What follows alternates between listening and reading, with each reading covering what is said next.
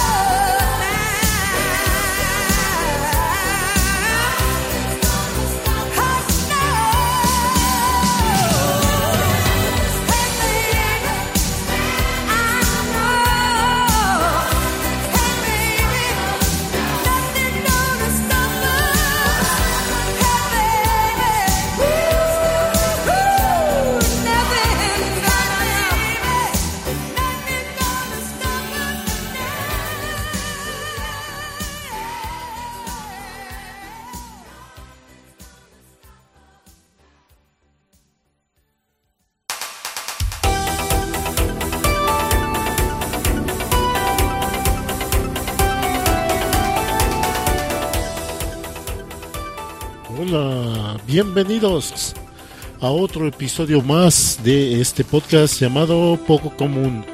Yo soy Sorce Z, que pues le da, la, como de costumbre, la bienvenida a este podcast, eh, pues conducido por mí. y pues en este que es el episodio 236, donde pues de nuevo hablaremos de videojuegos eh, y que se me hace que va a ser un episodio corto, ya lo veremos. Vamos al audio de intro y empecemos.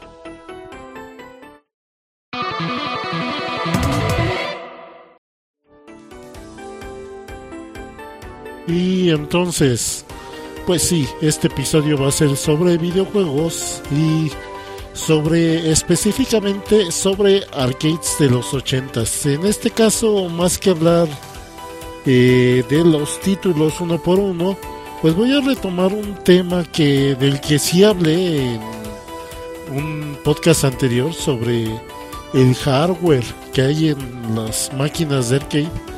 Pero en este caso me voy a centrar solo en las máquinas de arcade legítimas, las que las que fabricaron originalmente pues los desarrolladores de videojuegos, porque ya sabemos que en Latinoamérica es fue muy común que hubiera muebles de arcade eh, donde al que le eh, instalaban una consola de videojuegos por dentro.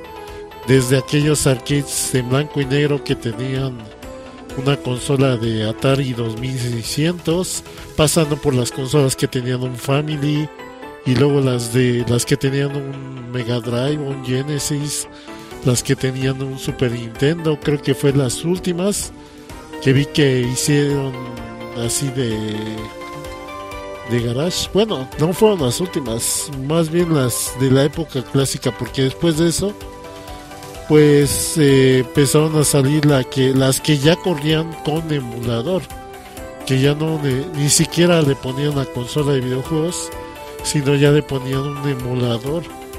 Entonces ahí pasaron unos años cuando salieron las de las que ya corrían juegos de PlayStation, de Xbox y de otras cosas. Entonces, pues de esas no vamos a hablar. No, no voy a hablar de esas, sino de todas aquellas máquinas de arcade que tenían alguna característica de hardware o algún formato especial que era inusual y que llamaba la atención o que simplemente se distinguieron esos juegos por esa característica. Primero empezamos con los arcades más viejitos de los 80s. Que bueno, algunos de esos eh, salieron en los 70s, a final de los 70s y unos a principios de los 80s. Me refiero los arcades que todavía traían eh, un monitor blanco y negro. Entonces, en, esos primeros videojuegos, lo que hacían para, pues, para resaltar un poco los visuales de del juego, que pues venían todos en blanco y negro, le ponían lo que le llaman overlays, que pues overlays más que nada se refiere a a este a estas placas de acrílico, bueno, de de ay, se me olvidó el material, pero sí estas este láminas transparentes que eran de colores y que a veces tenían ilustraciones como para servir ya sea de fondo de la imagen del videojuego o simplemente para agregar colores.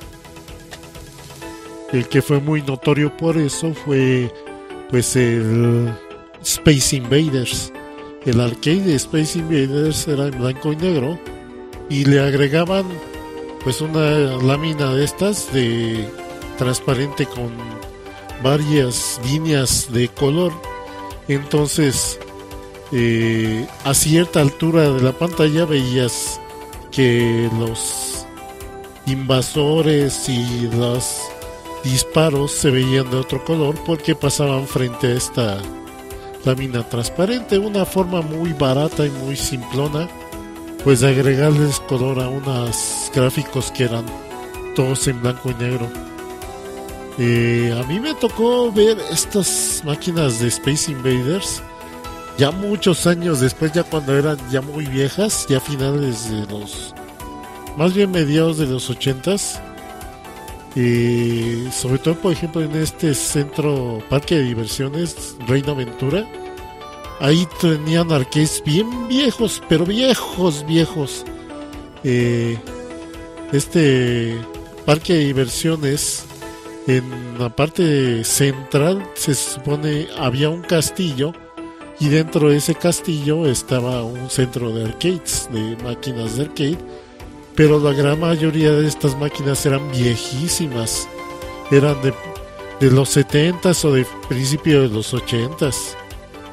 Entonces sí, sí estaban muy viejas. Y también otro juego que tenía eso era el arcade de Night Driver. Y a propósito de el arcade de Night Driver, fue los primeros arcades que tenían un volante como control. Porque pues el estándar en un principio pues era una de dos o las perillas estas o, o la palanca, la típica joystick tenían todos los arcades y pues este tenía una, un volante de juego de el arcade de Night Driver que también era blanco y negro y ya que hablamos de volantes pues recordemos todos los arcades de los 80s que traían volantes muchos de los más famosos empezando por el Monaco GP de Sega que tenía la curiosidad de que era un, un este una máquina de arcade que no tenía microprocesadores.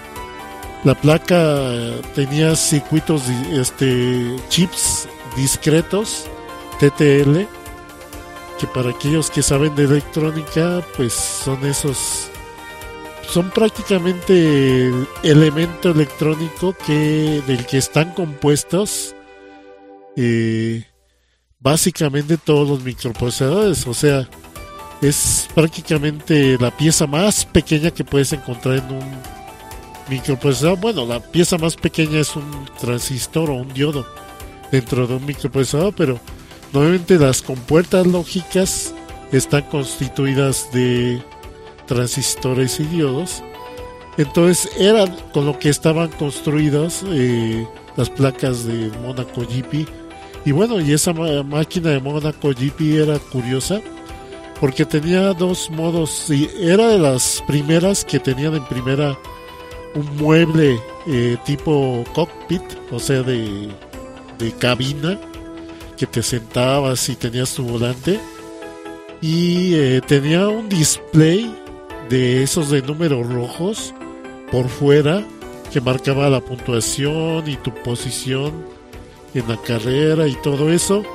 En vez de desplegarlo en la pantalla, había estos números rojos por fuera que te desplegaban toda esta información. Y aparte con la carrera, pues eh, tenía dos vistas, una de vista superior, pero había algunas etapas de la carrera donde te ponían de vista trasera o de tres cuartos, donde veías un poco desde arriba, pero más desde atrás del auto. Eh, entonces te, te cambiaban esto.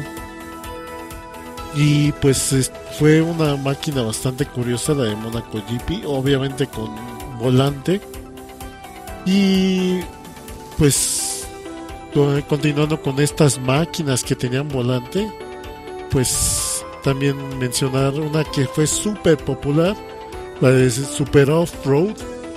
Esta máquina de estos carritos, porque en este juego pues toda la pista se veía en una sola pantalla y los autos se veían de tamaño pequeño y tú ahí con un volante los ibas dando vuelta. Y pues era de tres jugadores. Entonces pues ahí se veía tus, tu pequeña camioneta eh, dando vueltas en el circuito de terracería en un estadio según. Está curioso ese super off-road. Y eh, obviamente pues el outrun de Sega también que incluso la versión que no era de cabina también tenía el, volante y pues su pedal.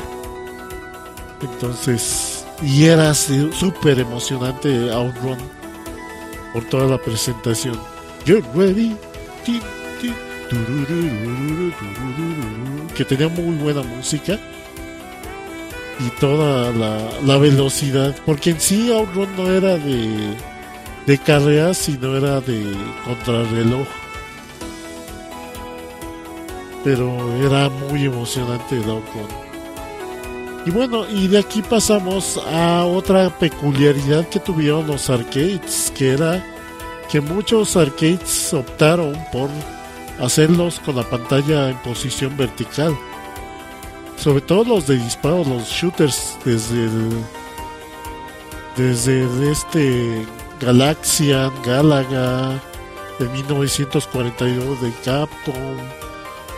Sobre todo los de disparos tenían pantalla vertical, pero también había otros juegos de plataformas y otros tipos que usaban pantalla vertical para más que nada pues para que toda la acción fuera de abajo hacia arriba y no hacia los lados y eso también es, resulta conveniente a veces a los fabricantes para hacer un mueble más este más angosto no tan ancho.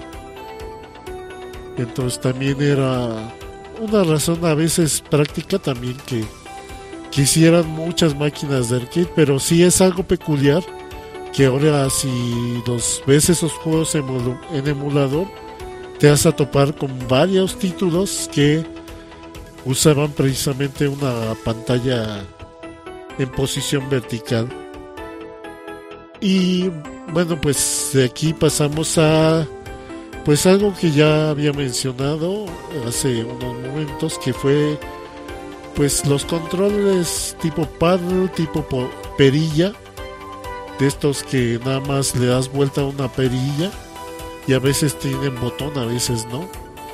Y que era muy relacionado con los juegos inspirados en Pong, desde el propio Pong, eh, que tenía este tipo de controles y pasando por muchos otros, como este, los de Breakout, los de Warlords, que era de Atari. Por cierto, este curioso juego de Atari de Warlords eh, era de cuatro jugadores y cada uno con su perilla. Eh, y pues de los últimos juegos que vimos con el uso de este control, pues fue el Arkanoid también, que pues estaba basado en el formato de Breakout. Entonces, pues todos esos donde tenías que mover una barrita para rebotar las pelotas, pues tenía este control tipo paddle o de perilla. Y otro que fue otro esquema de control que fue muy común en varios arcades. Digo, no fue no fue así tan común, pero sí fue sí hubo muchas máquinas que lo usaron. Fue el trackball. Eh, de este control que pues es una bolita y la desplazas y que es el equivalente al desplazamiento que haces en un mouse.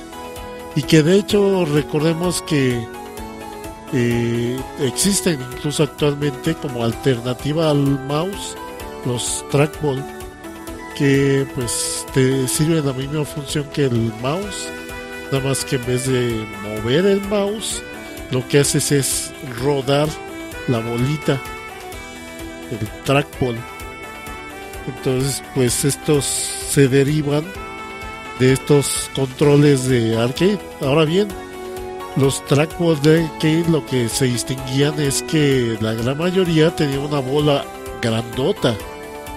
Entonces sí tomaban más impulso a la hora de girarlos, sí eran más precisos a diferencia de los trackballs para computadora.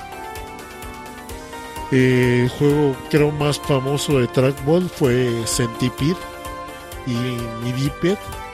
Esos pues usaban este esquema de control donde movías esta eh, pues este cañón que disparaba al sin pies con un con el trackball y pues tu botón con el que disparabas otros otro juego de Atari que se me hizo bien raro que tuviera trackball era el Crystal Castles porque este juego yo lo conocí en el Atari 2600 que obviamente ahí jugabas con palanca y me había acostumbrado a eso. Entonces cuando vi la versión de arcade me quedé ah chido es esta se controla con trackball entonces como que me sacó de onda, como que no me acomodaba este a un juego de tipo plataformas manejado con trackball, pero que bueno, todo el escenario estaba en perspectiva isométrica.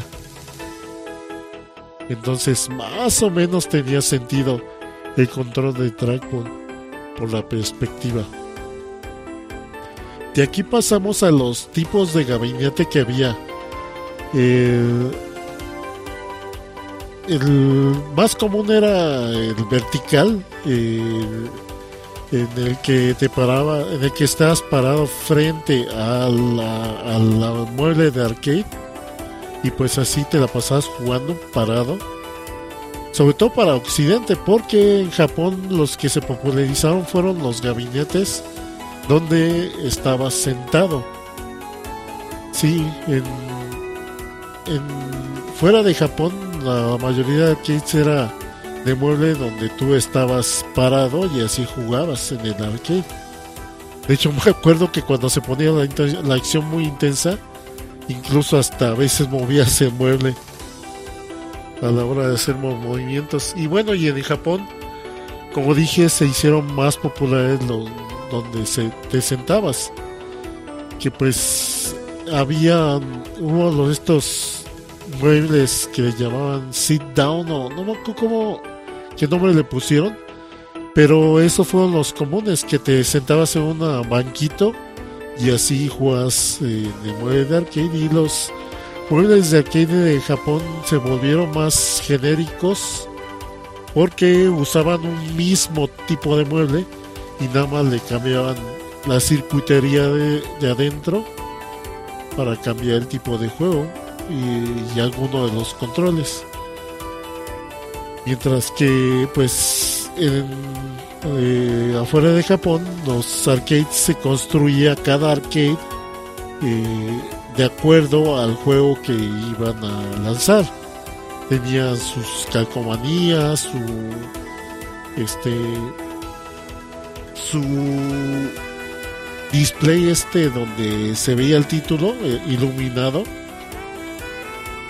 y todo lo que toda la, el arte y toda la disposición que tenían los controles. Entonces cada arcade estaba hecho para cada juego cada mueble de arcade. Ya fue ya más hacia los noventas que empezaron a construir arcades genéricos para meterles cualquier juego pero de entrada los arcades los hacían específicamente para su juego y una de las curiosidades de muebles de arcade fue el cóctel que de hecho lo introdujeron mucho allá en Japón que era un mueble de arcade que estaba la pantalla en posición horizontal ahí sobre sobre la mesa. Haz de cuenta que tienes una mesa de escritorio con de cristal y detrás del cristal tienes eh, la pantalla del videojuego. Y debajo del cristal de uno de los extremos eh, están uno de los controles su palanca y sus botones por debajo de la mesa de los dos lados de la mesa.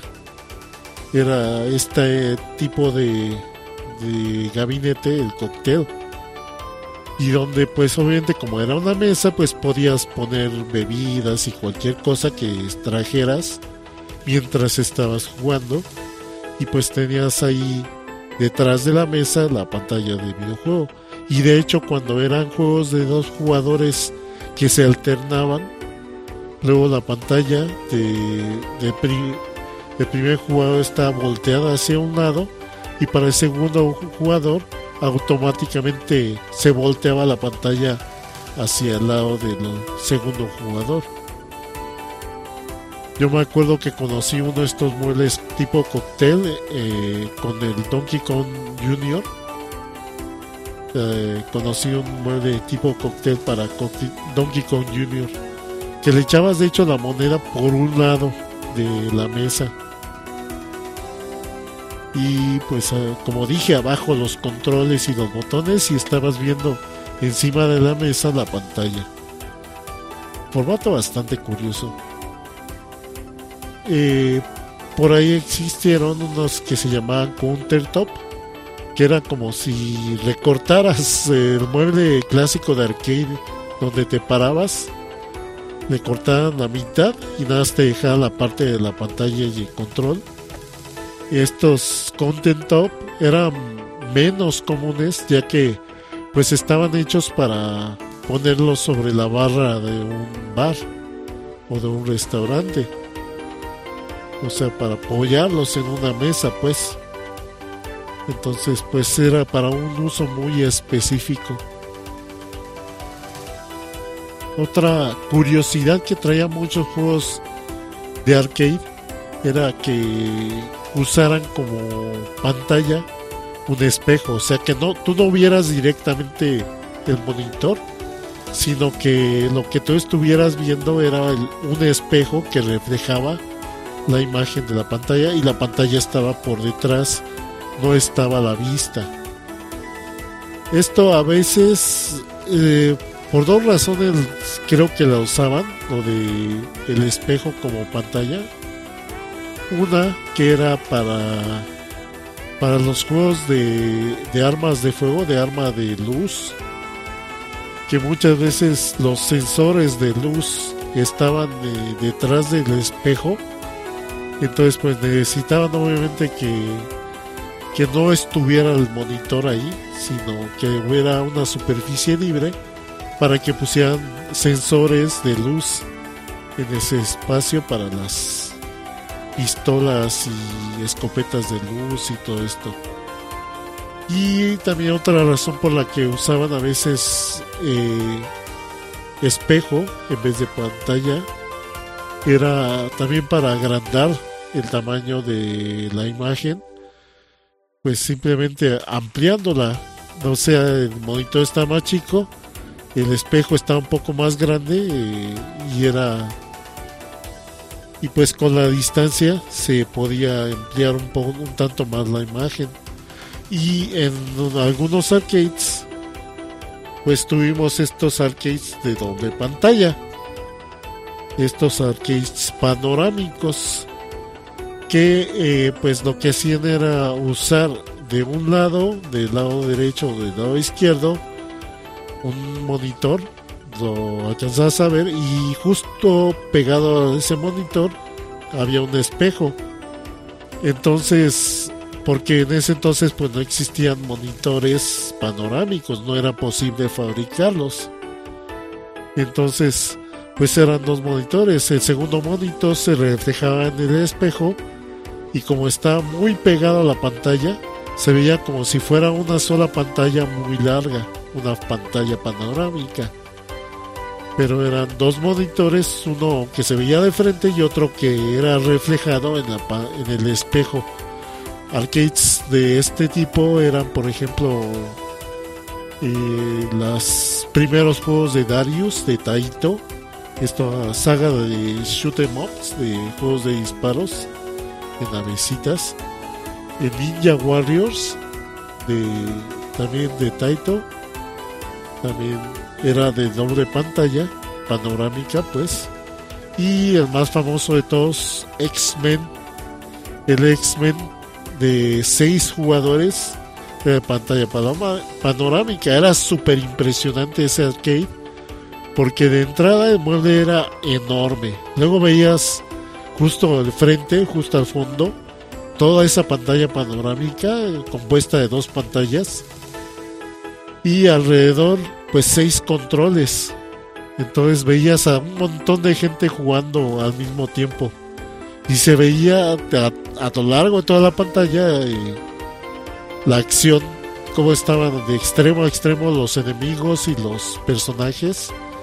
Y como incluía secuencias animadas el juego, aprovechaba precisamente la pantalla panorámica para mostrar como si fuera un una presentación cinematográfica las secuencias de historia el juego de, de arcade de X-Men. De hecho si juegan una versión de dos o cuatro jugadores de X-Men van a ver que como esos usan una sola pantalla recortan la imagen original del, de la historia Entonces sí se ve muy recortada mucho de lo que pasa.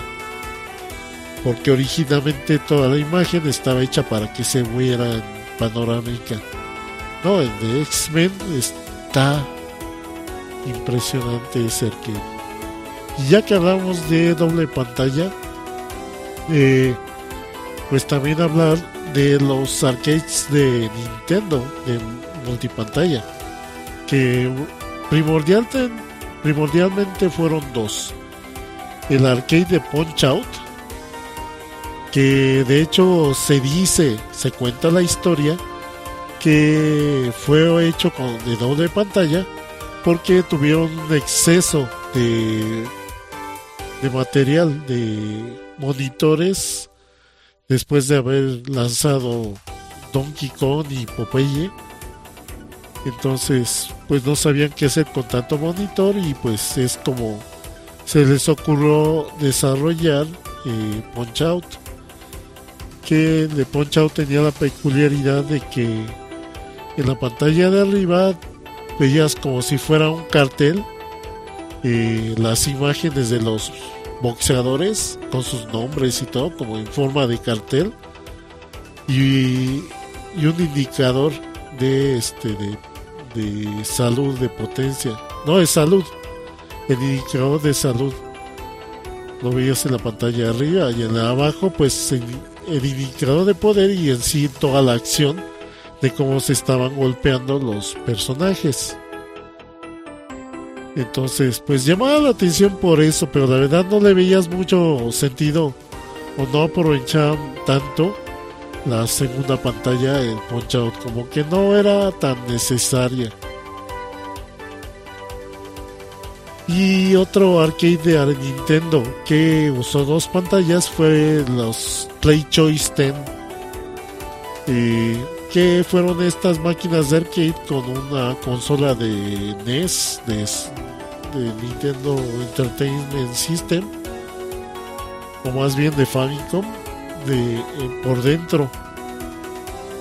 Yo recuerdo haber visto un Play Choice 10 una vez que estuve allá por Toluca. Allá, allá vi un Play Choice 10. Algo curioso que tenía este es que en la pantalla de arriba, no, era la abajo, más bien creo que era la de abajo, este, te desplegaba pues el juego tal cual, el juego de Nintendo. Y en la de arriba te mostraba diferente información. Primero te mostraba la, el catálogo de juegos y para que tú escogieras qué juego, porque esas máquinas pues obviamente podían insertarle varios juegos de NES. Entonces tú podías escoger qué juego querías jugar. Luego cuando entrabas ya al juego, cuando iniciabas el juego, te mostraba esta pantalla eh, el esquema de controles y un poco de información del juego, como la historia, eh, instructivo y cosas así te estaba mostrando esa información mientras estabas jugando en la pantalla de abajo. Además de que estos muebles aparte le incluían un display de color verde, de números verdes por fuera, que era pues un cronómetro, un contador. Este cronómetro pues era el clásico cronómetro que contaba cuánto tiempo y te quedaba para jugar el juego de NES que estás jugando.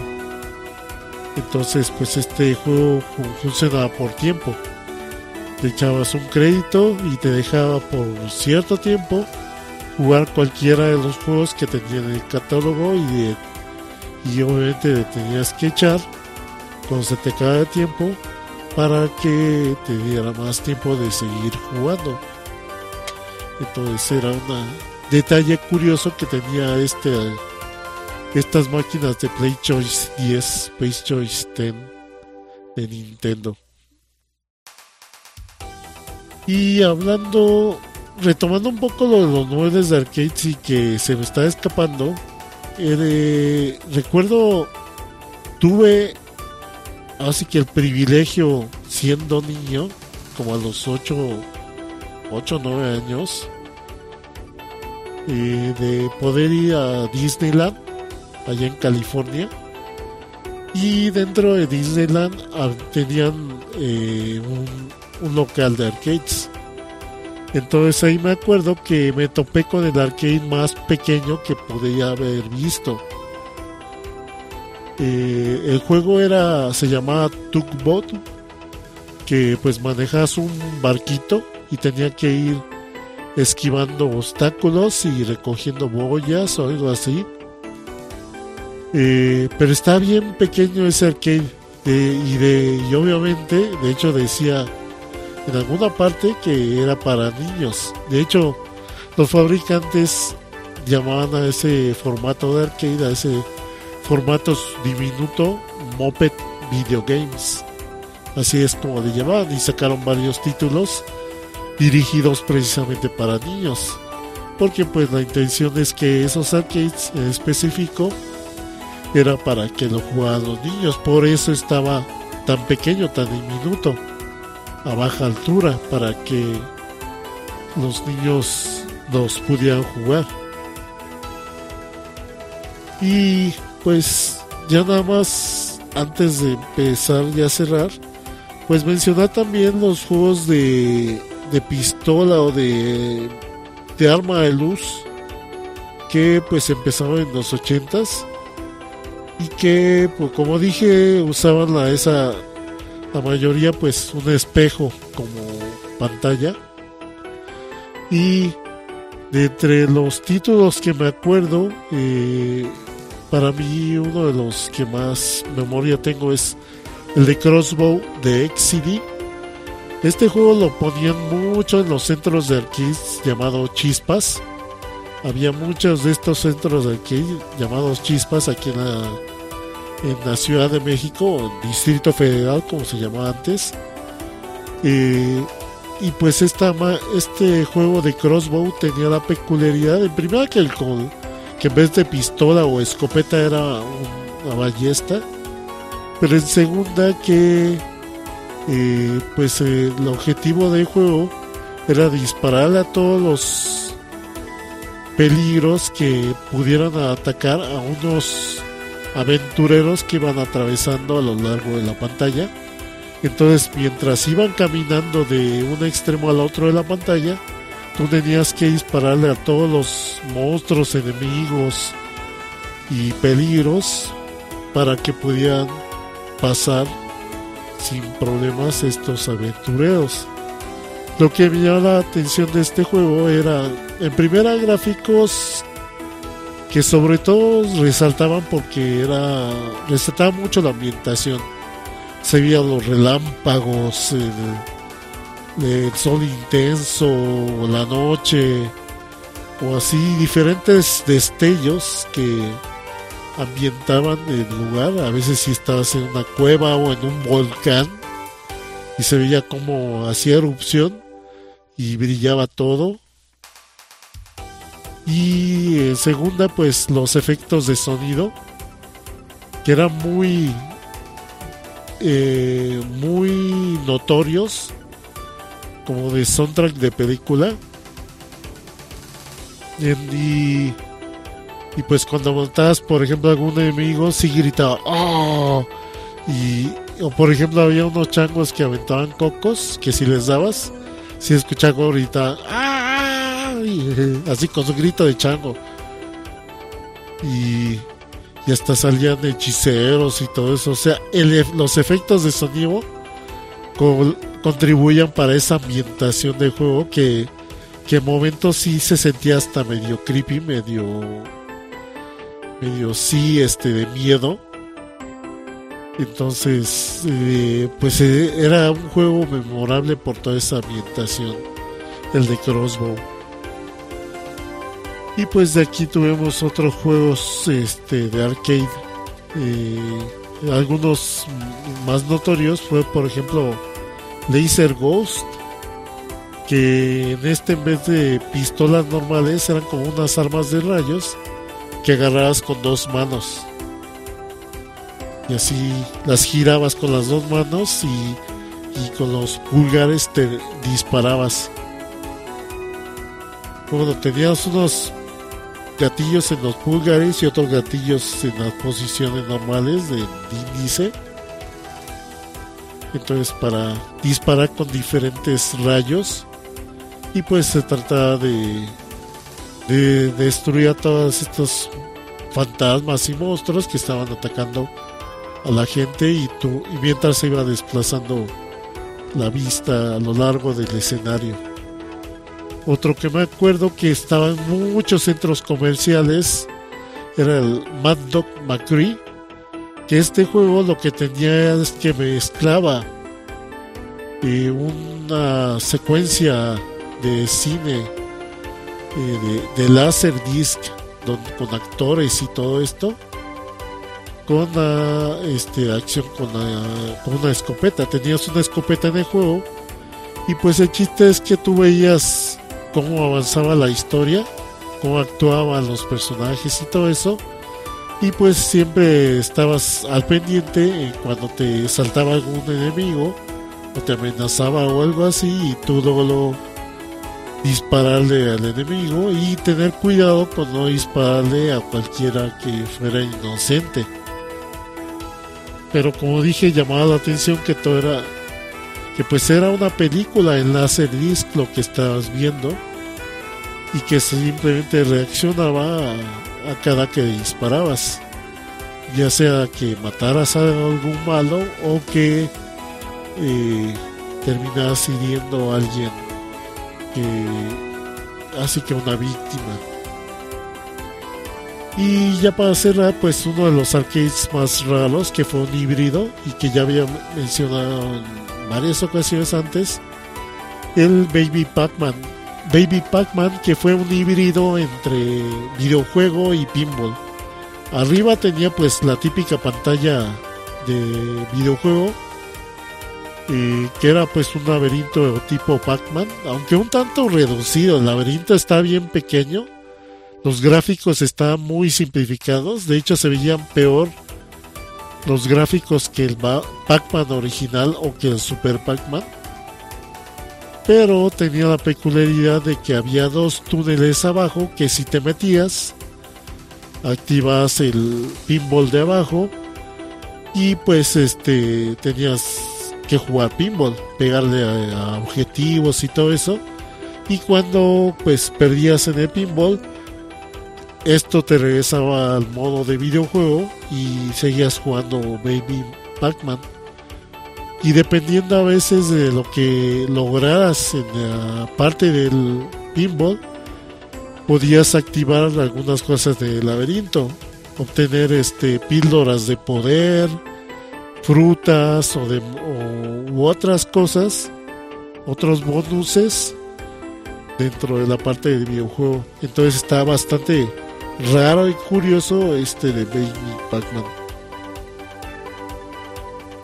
Y pues recordemos que también en los 80s pues estuvieron estos videojuegos de Laserdisc, el Dragon Slayer, el Space Ace, el Time Gal y muchos otros que pues eran juegos donde que prácticamente eran pues películas interactivas. O sea, tú veías una secuencia animada de pantalla completa pues una caricatura o una secuencia de anime de larga duración que siempre estaba esperando que tú metieras algún comando con el con la palanca o con el botón. Por ejemplo, en Dragon Slayer, si apretabas el botón, soltaba un espadazo y si y con la pantalla pues de según decías que se moviera hacia en X dirección.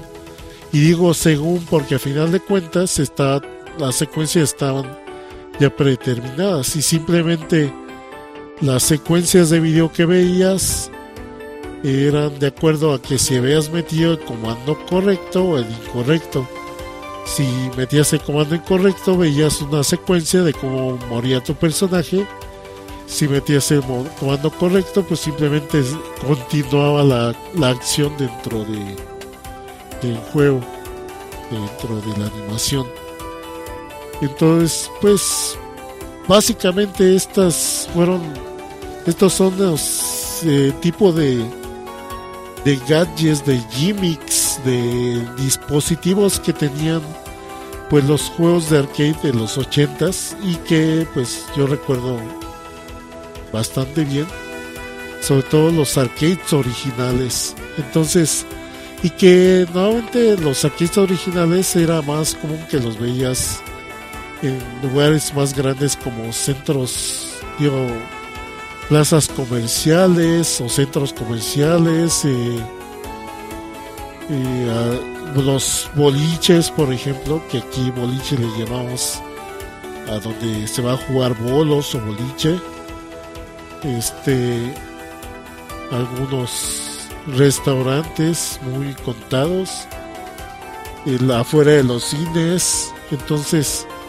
lugares muy específicos tenían arcades originales. Y, ah, y pues, obviamente los locales específicos de puro arcade eran los que tenían pues los videojuegos en formato original de arcade en las tienditas de vez en cuando tenías uno que otro arcade menos conocido pero la mayoría tenían pues estos consolas metidas en un mueble de arcade y bueno, y pues ya con esto pues vamos cerrando este episodio. Espero que les haya interesado el tema.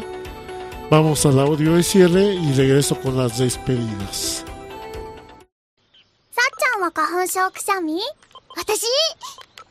私私は口かわいいくしゃみそっか Y bueno, pues este fue el episodio 236 de Poco Común. Espero que lo hayan disfrutado, que les haya gustado. Gracias por escucharlo, descargarlo, streamearlo.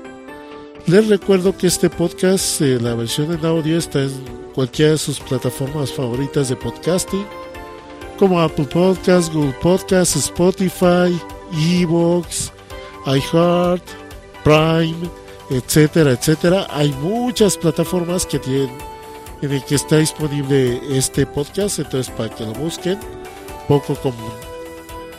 Y también les recuerdo que pues existe este podcast en formato de video y se publica los sábados en la noche. Y este pues está disponible en el canal de YouTube, Nerdulería. Busquen Nerdulería en YouTube y ahí van a encontrar mi podcast en formato de video. Y pues también, pues este playlist, de hecho la tengo compartida también con mi canal oficial de YouTube que es Source Z. También en el canal de Source Z busquen el playlist de Poco Común donde pueden es- escuchar y ver en video este podcast.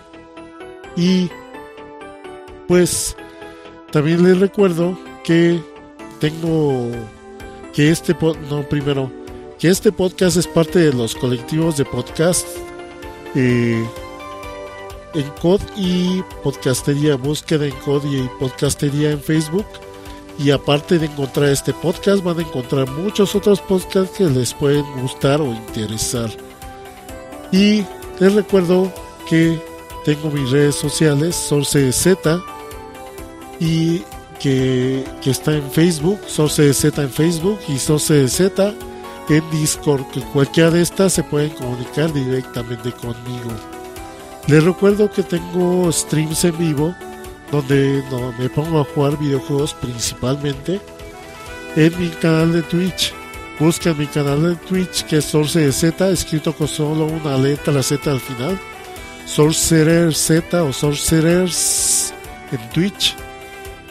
Y pues eh, las transmisiones en vivos en este canal de Twitch son los miércoles y domingos a partir de las 10.30 o 10 y media pm hora central de México en este canal de Twitch. Y pues ya para cerrar pues vamos a darle agradecimiento a los que dejaron sus likes sobre todo en la página de bueno Goku que dejó sus likes en Facebook en mi página de Facebook en el, en el podcast anterior eh, y que fue el, pues el recuento de anime de otoño 2023 este largo podcast de dos partes.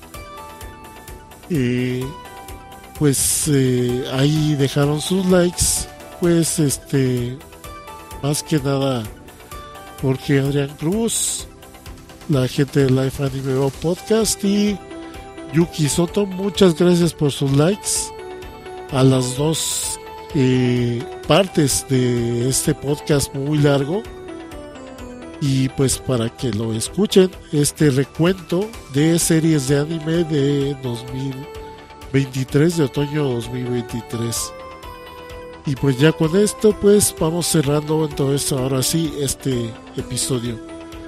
Gracias por haberlo escuchado y nos estamos escuchando hasta la próxima. Cuídense